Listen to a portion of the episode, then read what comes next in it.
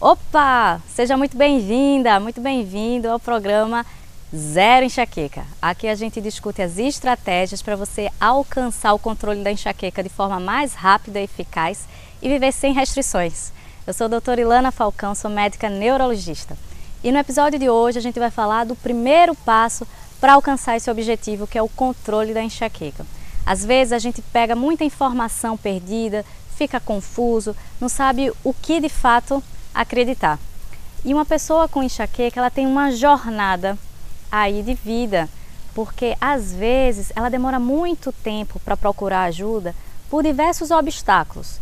Um, que as crises eram mais fracas e só vai procurar ajuda quando as crises estão mais frequentes. E quando vai procurar essa ajuda, tem a questão do acesso ao profissional médico especializado, que demora muito. Aqui no Brasil, para você alcançar um, serviço especializado em cefaleia, demora em média 17 anos e talvez a expectativa do paciente quando chega naquele médico não seja a melhor, porque ele tem uma certa expectativa e se o médico, por conta dele próprio, não é, tiver interesse em cefaleia ou em tratar pessoas com enxaqueca, a pessoa fica frustrada, não é verdade?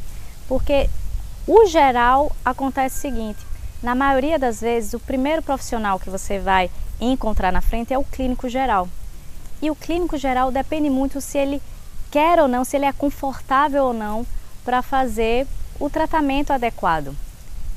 E quando a gente encontra essa barreira logo de frente, aí você vai procurar alter, é, tratamentos alternativos, né? estratégias outras que talvez sejam uma casca de banana e você está perdendo tempo e talvez dinheiro e não chega ao resultado é, efetivo e específico no controle da enxaqueca, porque não tem evidência científica. Então hoje eu estou aqui para te esclarecer os primeiros passos e esse ano você colocar como meta que sim, você vai conseguir controlar a sua enxaqueca e esse é o nosso objetivo principal, tá bom? Então, a pergunta que mais eu escuto falar é o seguinte, doutora, qual o melhor remédio para enxaqueca? É esse? A, B, C? Porque eu já tentei de tudo e nada funciona para mim. Nada funciona. Então, se a gente for quebrar essa pergunta em três partes, a gente vai entender quais são as armadilhas que está acontecendo nela. Então, aqui no controle sério da enxaqueca, não vai existir pílula mágica. Se você está pensando que nesse vídeo eu vou falar, olha, toma isso e vai resolver todos os seus problemas, não é assim. No controle sério da enxaqueca é um processo, é uma jornada entre o médico e o paciente, juntos, caminhando para alcançar esse controle. E é uma jornada que tem altos e baixos, mas sempre andando para frente não significa que você não está evoluindo. E alinhar essa expectativa sobre os remédios, os tratamentos é muito importante, porque a sua enxaqueca, vamos pensar assim, ela não piorou de um dia para a noite, ela vem ao longo de tempo piorando. Então, o tratamento ele também precisa de tempo né? E geralmente os estudos fazem 12 semanas, né? Três meses, a gente fazendo é, as estratégias que cada um individualmente é, consegue fazer, que está apropriada ao seu estilo de vida para ter um resultado. Não vai ser em uma semana que o negócio vai resolver. Então é muito importante ter esse alinhamento de expectativa. Então eu falo o seguinte: isso é uma coisa que eu faço na minha prática, que o primeiro passo para o controle da enxaqueca é o ABCD. É a gente entender o que é esse ABCD. A letra A é sobre entender o que é a doença, estudar, conhecer mesmo. Porque quanto mais você entende a doença, quanto mais você estuda, mais você consegue é identificar os sintomas, os sintomas mais precoces e aí fazer uma estratégia, seja ela medicamentosa ou não, logo no início. Por quê? A crise de enxaqueca, imagine o seguinte, que ela é uma bolinha de neve no início lá da montanha. Então, se for enxaqueca mesmo, uma vez que começa, ela vai até o final. Então a gente não quer que essa bolinha vá aumentando. Então a gente fazer alguma coisa para impedir que ela vá montanha abaixo. Então tem muitas pessoas que falam assim: "Ah, mas eu só vou fazer uma, uma, alguma coisa quando a crise estiver muito forte. Lá no final eu vou tomar um remédio, eu vou tentar dormir. E lá no final a bolinha de neve está muito grande, as medicações não têm tanta eficácia, demora para fazer efeito. Uma crise que podia durar algumas horas dura dias em sequência. Então, primeiro tem essa clareza aqui. A crise de enxaqueca é uma bolinha de neve descendo a montanha. Quanto mais cedo, mais rápido eu conseguir controlar essa bolinha, melhor, tá bom? Então esse passo A de entender o que é a doença, que não é frescura, que não é psicológico, que é muito confundida a, a enxaqueca com a cefaleia tipo tensão, que é uma dor mais simples, uma dor mais leve. A enxaqueca é uma doença neurológica, genética, hereditária, que passa de geração em geração. É um gene fácil de passar. Hoje, até o momento que eu estou gravando esse vídeo, tem em torno de 123 genes e combinações genéticas associadas à pessoa ter a enxaqueca. Então, é um gene que passa fácil. Então, se sua avó teve, se seu pai tem, você tem, tem uma chance muito grande de você passar para os seus filhos. E a manifestação da doença, o quando eu vou começar a ter a doença, varia muito. Então, tem criança que inicia já as crises de enxaqueca. Então, tem adulto que lá para os 30 anos que vai ter a primeira crise. Então, um momento varia muito. E por que varia? Porque depende dos outros fatores, depende do outro ABCD que a gente vai falar aqui hoje. Mas uma coisa importante é que ter a predisposição genética não é uma sentença fixa para dizer assim, ah, se eu tenho uma predisposição, com certeza eu vou manifestar a doença. Não. O que vai fazer você manifestar a doença de enxaqueca, de você ter mais ou menos crises, de as crises serem mais fortes ou menos fortes, menos intensas, vai ter, depender muito do teu comportamento, dos teus hábitos de vida, das suas outras, vamos pensar assim, comorbidades, das suas outras doenças que você tem porque tudo está associado. A enxaqueca é uma inflamação, uma inflamação no sentido que as células do sistema imune, elas ficam ativadas e elas liberam substâncias inflamatórias dentro do corpo da gente no momento da crise. Então é uma inflamação. Se o teu corpo por algum outro motivo já está inflamado, exemplo, se você não dorme bem, é um tipo de inflamação. Se você está com peso além do esperado, está com sobrepeso ou uma obesidade, é uma inflamação. Se você fuma, é uma inflamação. Então, tudo que aumenta a inflamação aumenta a chance de você ter crises de enxaqueca e cada vez ser mais frequente. Então, a ideia sempre do controle, do tratamento, é diminuir essa inflamação. Tá certo? Como é que a gente diminui a inflamação? Tendo consistência e coerência nas atividades que você vai fazer do dia a dia. Geralmente eu falo que assim, a enxaqueca, a pessoa com enxaqueca tem que ser mais disciplinada, mas não que fique numa caixa assim restrita. Ah, eu não posso comer isso, eu não posso comer isso, eu não posso fazer isso, eu não posso sair para uma festa, eu não posso dormir mais tarde. Não é isso. A pessoa com enxaqueca deve viver numa faixa, numa faixa de estabilidade. Se você sair muito dessa faixa, tanto para cima quanto para baixo, é um estímulo para o teu cérebro desencadear as crises de enxaqueca. Porque se lembra, como você já nasceu né, com o sistema de dor mais hiperreativo, aquele cérebro está sempre é, na expectativa de alguma ameaça e ele vai responder na forma de dor. Então, quando a gente sai dessa faixa de atividade, tanto para cima como para baixo, pode ser um gatilho. E por isso que a enxaqueca tem tantos gatilhos, tantos gatilhos físicos como emocionais.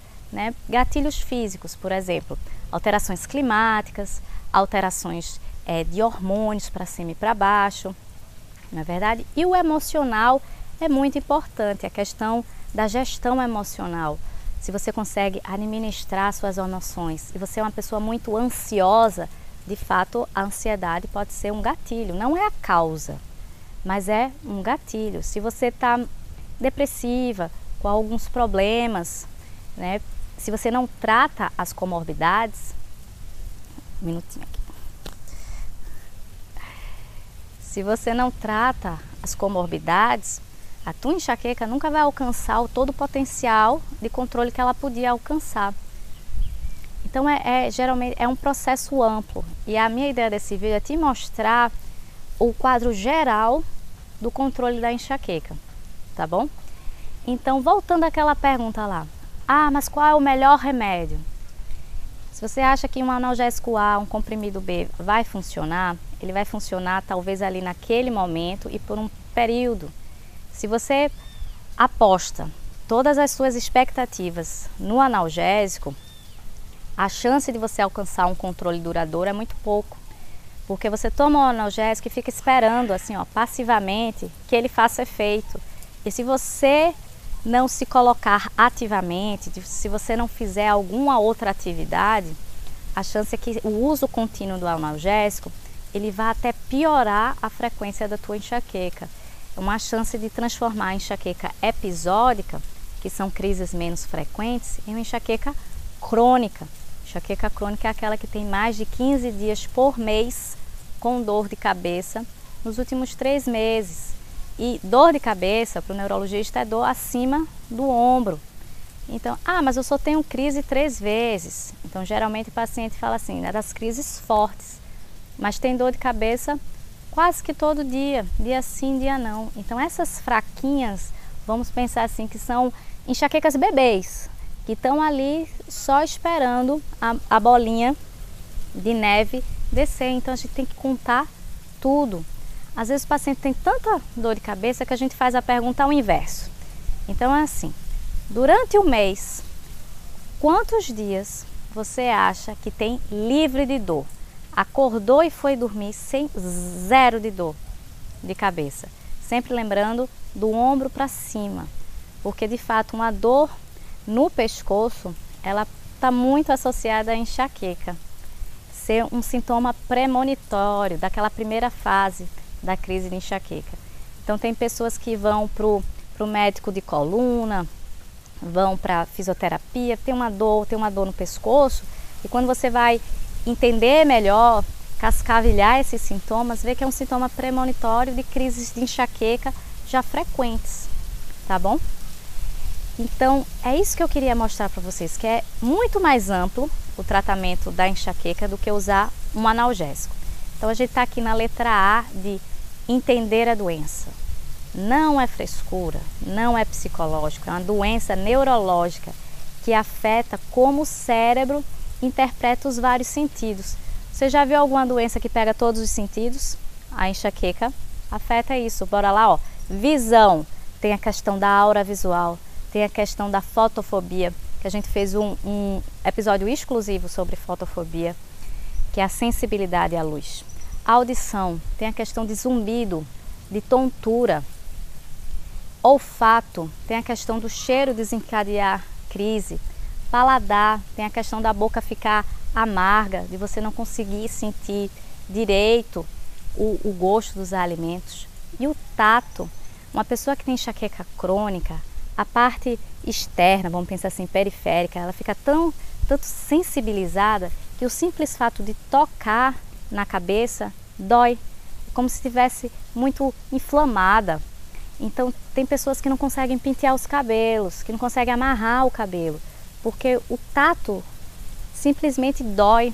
E a gente chama isso de alodínia, que seria um estímulo tátil que não é doloroso, provoca dor, porque está tão hiperreativo esse sistema de dor que o simples tocar vai provocar dor. Então, quando está nessa questão da alodínia, quando a pessoa já tem esse sintoma, significa que ela já tem crises muito frequentes, está muito associado à enxaqueca crônica tá certo? Então, ó, os cinco sentidos. Então, é uma doença com mais de 30 sintomas. Não é achar que, Ah, uma besteirinha, toma um remédio. Não, tem que procurar ajuda, ajuda especializada para você diminuir essas crises, para não ficar numa bola, não vou falar nem bola de neve, mas sabe aquele ratinho que fica na roda? Então você sempre procurando uma solução, mas não sai do lugar. Então a ideia sempre é procurar uma ajuda especializada, tá certo? Então essa seria a letra A. E trabalhos científicos, vocês sabem que eu sou muito todas as informações aqui têm uma evidência científica e essa letra A sobre estudar e entender a doença tem sim trabalhos mostrando que quando a pessoa estuda a doença, quando a pessoa tem mais conhecimento sobre a doença, as crises melhoram mais, as crises diminuem de frequência, porque eu vou conseguir entender e evitar alguns gatilhos, tá? Então, o que é a letra B do nosso ABCD do controle da enxaqueca? A letra B é comportamentos e hábitos. Sim, porque como a gente tem muito gatilhos, a gente tem que saber qual é o gatilho principal para você e se esse gatilho é ou não modificável. Então, às vezes, no controle da enxaqueca, a pessoa está motivada, diz assim: não, esse ano eu vou começar, eu vou controlar a minha enxaqueca. A gente precisa ser mais específico do que isso, de controlar. Não, esse mês eu vou fazer tudo o que está possível ao meu alcance para controlar a enxaqueca. E isso é comprometimento. Mas específico é dizer assim: eu vou dormir cedo, eu vou me alimentar melhor, eu vou fazer alguma atividade física. Porque a gente começa, né?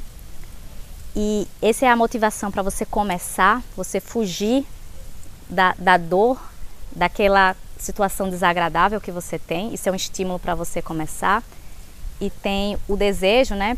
Deixa eu colocar mais claro. Então você está aqui no ponto A, que é o ponto de partida, e você vai para o ponto B, que é o ponto de desejo ali, ó, que eu quero diminuir 50% das minhas crises em X período. Eu quero diminuir 50% em 8 semanas. Eu quero diminuir 70% em 12 semanas. A gente precisa de um objetivo. Então, estou do ponto A para o ponto B. O que é que eu preciso fazer para sair desse ponto A e chegar no ponto B? Então, geralmente as pessoas estão motivadas, elas começam. Começam para fugir da dor que está incomodando, que tem um impacto pessoal, que tem um impacto financeiro, que tem um impacto social, que tem um impacto profissional, nos relacionamentos. Então, tá muito ruim a minha situação. Quando tá muito ruim, como tá incomodando muito, a gente é motivado, né, a dar os primeiros passos. Então, para fugir da dor. É o que começa a pessoa nesse tratamento. E também o desejo de alcançar aquele ponto B. Poxa, como é que seria a minha vida com menos dias com dor de cabeça? Isso a gente é o início, é o começo, é a mudança de pensamento. Mas o que faz a pessoa continuar, e esse é o grande pulo do, do gato, é você identificar o teu porquê. Por que você está fazendo isso? Para que você está fazendo isso? Para quem você está fazendo isso? Porque quando você está feliz, você vai malhar. Mas quando você está triste, você vai malhar ou vai ficar em casa? Quando você está frustrado, você vai malhar ou você vai ficar em casa? Então, responder essas perguntas do teu para quê, para você se lembrar assim, não, eu vou para quê? Para que eu estou fazendo isso? Porque eu quero diminuir as dores. Se eu diminuir as dores, eu tenho menos dia com dor. Eu vou ser uma pessoa mais produtiva. Eu vou ser uma mãe com mais paciência. Eu vou melhorar o meu relacionamento com o meu parceiro. Então é descobrir o teu para quê. Porque o meu para quê é diferente do seu, mas é o que vai fazer você continuar a tua jornada, porque é uma jornada isso. Como eu tinha falado, ela não é linear. Ela vai ter altos e baixos. E quando a gente tiver ali, ó, no baixo, a gente vai perguntar: para que eu estou fazendo isso? E vai te dar propósito, vai te dar clareza. E o grande, é, vamos dizer assim, fundamento para você alcançar o que você quer, para você não ficar só nas expectativas de, de, fim de ano. Ah, esse ano eu vou fazer isso, isso, isso. E começa o ano e você volta ao basal que você era. Para você mudar realmente esse ano, dizer assim: não, esse ano Vai ser diferente. Vai ser diferente por quê? Porque eu vou fazer diferente. Eu vou fazer de fato. Então, é uma coisa chamada compromisso, comprometimento. Diferente de conveniência. Conveniência, eu vou ali malhar no dia que está conveniente para mim, que estou legal. Mas o compromisso é que faça chuva, faça sol. Meu aniversário é ano novo, Natal, eu vou fazer aquilo que está estipulado. Então é isso que diferencia as pessoas que alcançam e as pessoas que começam e desistem. Aí está no meio do caminho e desiste. Aí a dor volta. Aí a dor começa a incomodar de novo. Aí você vai e tenta fazer aqueles passos.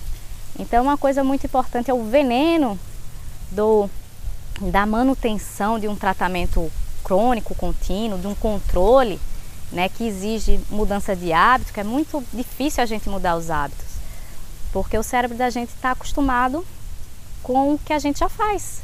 Ele, ele é muito inteligente, ele aprende as coisas, coisas boas e coisas ruins. Então ele quer sempre poupar energia. Então é difícil a gente dar esse passo para frente e continuar. O grande veneno é a procrastinação, né? Eu deixar para depois. Eu deixo, vou deixando para depois. Então, se eu vou deixando para depois, sempre vai ter um depois, um depois. E eu não consigo fazer essa mudança de hábito, que é difícil. Eu estou falando que você não precisa fazer isso sozinho. Se você tiver uma rede de apoio e se teu médico entender que essas terapias integrativas, que é isso, a questão de remédio é importante, que é o tratamento tradicional, sim, em alguns casos, mas entender a particularidade de cada pessoa. Entender que existe a questão do comportamento, de crenças limitantes que impedem de eu ir para frente.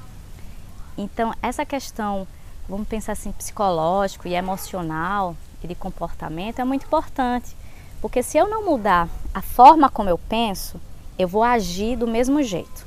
Então, tem o meu pensamento que me leva ao meu comportamento, que leva a uma ação e um resultado. E vira esse ciclo. Se eu não consigo quebrar esse ciclo de pensamento, eu fico ali na rodinha do ratinho e não saio. A gente tem que quebrar esse ciclo vicioso, né? Ir para o ciclo virtuoso. Isso demanda da gente, isso é cansativo, mas é a jornada. Se você está disposto a ter um controle sério e duradouro da enxaqueca, a gente precisa passar por essa jornada, tá bem? Essa seria a letra B. E a letra B, eu criei um acrônimo que é os seis pilares da parte de modificação de comportamento, de hábitos, para ficar mais fácil da gente entender o que é isso. Então, é a palavrinha raízes, onde cada letra corresponde a um pilar específico. R de rotina, A de alimentação, I de ingestão de água, Z de zen, gestão emocional, E de exercícios físicos e S de sono. Isso são os seis pilares essenciais. E esses pilares, eles têm subdivisões quando a gente for se aprofundando. Mas a ideia é você entender que o tratamento, o controle da enxaqueca vai muito além de usar um analgésico ali no momento da dor, tá bom? Então a gente viu o A, a gente viu o B, o A que foi estudar, conhecer a doença, o B que são as mudanças de hábitos, o raízes, e o C é o que? É o tratamento da hora da crise. Então, quanto mais cedo eu consigo tratar essa crise, mais rápido ela vai embora. E tratamento de sucesso é aquele que você, depois de duas horas do início da crise, a crise foi embora, a dor foi embora, aqueles sintomas mais incapacitantes associados foram embora, tipo a fotofobia e a náusea. Ah, e como é que eu faço isso? Eu posso usar estratégia não medicamentosa e posso usar remédio, mas um remédio que seja eficaz e efetivo para você. Ah, mas minha vizinha usou esse remédio, é tão bom para ela e eu usei e não serviu. Por quê? Porque as vias que formam a crise da enxaqueca existem várias, certo? um remédio ele vai bloquear uma via. E a gente tem a via principal. Se naquela pessoa a gente acertou aquela via principal, ela tem um efeito melhor. Talvez em você sua via principal não seja a que esse remédio bloqueou. Então existe a via do CGRP, que é uma substância que libera no momento da crise, que é o peptídeo relacionado ao gene da calcitonina, CGRP, tem a questão da dopamina, tem a via da serotonina. Então tem várias vias. Meu objetivo não é mostrar para você por detalhes essas vias, mas você entender que cada remédio ele bloqueia uma via específica. Então no futuro a gente vai conseguir fazer um teste genético e dizer assim: ah, você se beneficiaria melhor desse tipo de remédio que bloqueia essa via, porque sua via principal é essa. Aí isso seria um tratamento individualizado e personalizado e é o que a gente quer no futuro. Mas hoje o que é que a gente trabalha? Com as opções. E realmente vai ser teste e erro. A gente usar por um período, começar com uma dose pequena para ver se não tem efeito colateral, ver se funcionou, avaliar com o diário da dor, porque é uma coisa objetiva. Porque daqui a três dias você nem vai saber se sua dor foi fraca ou forte, o que você comeu. Então o diário ele ajuda nesse momento de a gente conseguir estabelecer padrões. Então é, é importante isso. Então, tratamento agudo existem diversos remédios e tem formas de formas não medicamentosas também. E o D, por último, é o tratamento preventivo, que geralmente naquelas pessoas que têm mais de quatro dias por mês com crise, é a indicação a gente colocar assim na mesa, olha, você está tendo tanta crise que é melhor a gente fazer um tratamento preventivo, que é, por exemplo, usar uma medicação todos os dias para que as crises fiquem mais fracas e com o tempo mais espaçado.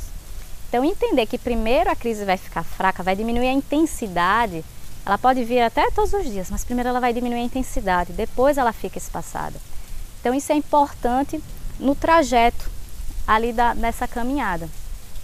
Pode ser remédio? Pode ser remédio. Pode ser neuromodulação, usando dispositivos né, é, que são que a gente pode transportar, que é externo, que não é dentro do corpo, que ajuda utilizando energia elétrica ou magnética para modular a dor. E das terapias, ah, vamos dizer assim, integrativas, a gente já viu assim que tem comprovação. Vou falar aqui o que é que tem comprovação. A acupuntura tem comprovação. É, fisioterapia tem comprovação. Questão de biofeedback tem comprovação. Questão de terapia cognitiva comportamental para enxaqueca tem comprovação. As outras coisas podem até melhorar você, você se sentir bem, mas talvez não tenha comprovação científica, tá bom? Então eu concluo aqui esse vídeo sobre o alinhamento geral do primeiro passo. O primeiro passo é você entender que é uma jornada entender que é uma jornada e você está no centro dessa jornada, você ser empoderada disso. Porque você não vai depender. Vai para o médico. Achou que aquele médico não está na sua expectativa? Vai para outro. Né? Achou que aquele remédio não está servindo depois de um período que você tentou, que você avaliou? Testar outro. Coloca as cartas na mesa. Então, geralmente na primeira consulta também com meus pacientes, eu falo assim: o que é que você já fez? Porque às vezes o paciente fica com medo de de ser julgado por tentar terapias alternativas, assim, ah, já usei veneno de abelha, veneno de cobra, pomada tal. E a gente entender que ele procurou fazer isso porque quer de alguma forma aliviar a dor. Então, acho que o papel, pelo menos meu papel como médica, como médica que trata pessoas com enxaqueca, é entender o que é que funciona melhor para aquela pessoa, entender por que você foi procurar isso, né? Qual era o obstáculo que você barrou ali, o muro que você barrou, que você teve que ir para uma terapia, vamos pensar assim, não comprovada cientificamente. E sem julgamento, né? Porque que a gente quer a verdade, não adianta dizer, ah, doutor, eu, eu malho todo dia, eu diminui o café, e que não é verdade. Então tem que ser uma relação de diálogo assim muito verdadeira, de fato. Então, a, a minha ideia era passar esse vídeo aqui para vocês. Se ficou alguma dúvida é só comentar aqui embaixo. Obrigada pela sua atenção e pelo seu tempo e até o próximo episódio do programa Enxaqueca Zero. Tchau, tchau.